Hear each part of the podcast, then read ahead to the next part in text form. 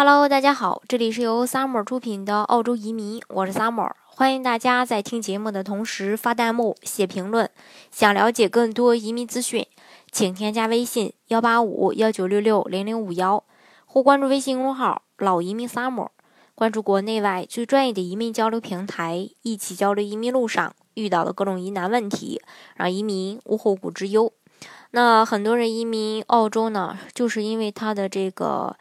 澳洲的养老体系比较好，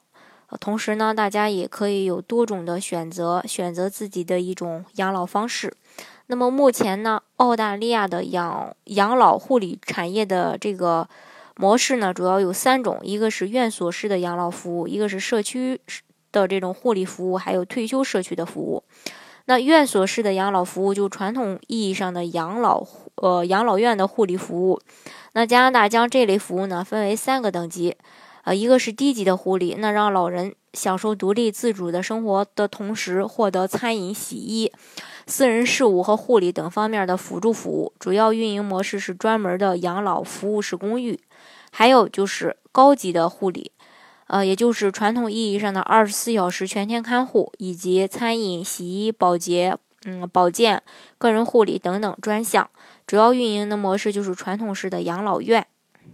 那第三类呢，就是临终的护理，主要是针对病患末期老年人提供的专门护理和必要的医护手段，尽可能的提高他们临终前的生活质量。那在家庭功能弱化、社区服务严重不足的情况下，养老机构呢，应当成为，呃，这个。解决养老问题的一个重要的途径。那澳洲百分之六十的养老院由包括宗教机构、慈善机组织和社区组织在内的非营利机构运营，私营企业和政府直接运营的养老院只占很少一部分。另外就是刚才提到的社区护理服务，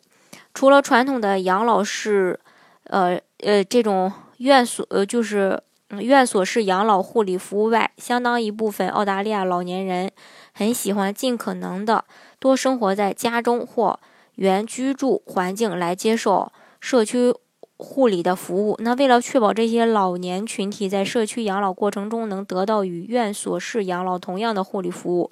澳大利亚政府，嗯，这个澳大利亚政府，呃，加了这个社区护理行业的一个支持力度。并于二零一二年八月将老年痴呆患者社区护理列为国家健康优先领域。目前，澳大利亚的社区养老护理发展非常全面，并且根据老人个人的需要提供这种量身定制的服务。老年人因此可以获得更长时间的一个独立生活期。这不仅带来了明显的社会效益，同时还缓解了对养老院机构的一个需求量。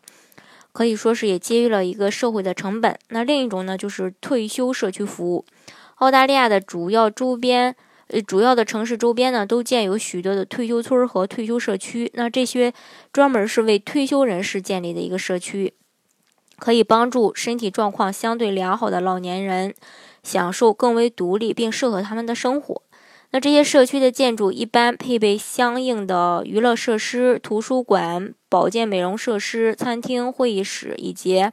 老年病的呃这种呃医疗机构，非常适宜退休人士在这种环境下舒适的去生活，并能实现向老年状态的一个良性的过渡。那一些退休社区还提供。呃，同一地点的多级别照料服务选择，也就是社区内居民可以根据自身状况，从独立单元搬到服务式公寓或照料级别更高的地方，实现嗯这种前面跟大家介绍的这几种类型服务的一个延续和衔接。澳大利亚呢，它也是世界上最早设立养老服务专职部门的国家之一。养老服务的多模式设置呢，也让老年人的生活有更加的选择。加上澳洲自然的环境和空气质量都比国内好，因此澳洲高质量的老年服务也是很多人啊选择移民啊去澳大利亚的一个原因之一。嗯，当然大家要根据自己的一个需求来选择最适合自己的一种移民方式。呃，拿到这个澳洲的身份，等老了就等你这个老呃年龄大了以后呢，可以在澳大利亚享受到这种呃养老待遇。好，今天的节目呢，就给大家分享到这里。如果大家想具体的了解澳洲的移民政策的话，欢迎大家添加我的微信